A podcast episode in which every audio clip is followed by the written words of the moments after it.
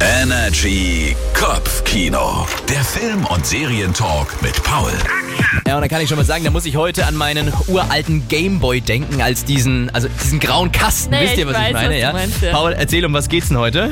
Heute geht es um einen Grund, sich auf das nächste Jahr zu freuen und zwar, weil der bekannteste Handwerker der Welt sein Comeback auf der Leinwand feiert. Und nein, ich meine nicht Hausmeister Krause, Oh. sondern den kleinen Italiener mit roter Mütze und blauer Latzhose. Me, Mario. Super Mario kommt nächstes Jahr auf die Leinwand, das war schon länger angekündigt. Jetzt gibt es aber seit letzter Woche auch endlich den ersten Teaser-Trailer und in den hören wir mal ganz kurz rein. Was ist das für ein Ort? Fass mich nicht an, sonst bist du tot! Oh, tut mir leid. Der ist absolut ungefährlich. Komm mit, Mario!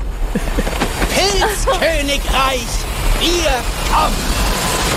Okay, geil, ich freue mich schon. Aber was meinst denn du, wie wird der Streifen? Also es gibt ja selten richtig gute Videospielverfilmungen. Wie viel man dabei falsch machen kann, hat Super Mario Bros. von 1993 gezeigt. Schaut euch den bitte nicht an. Der neue Super Mario sieht im Trailer aber so aus, wie ein Mario-Film aussehen muss. Und deswegen freue ich mich jetzt schon auf nächstes Jahr April, wenn der Film dann endlich in die Kinos kommt. Immer wissen, was läuft. Energy Kopfkino. Der Film- und Serientalk mit Paul.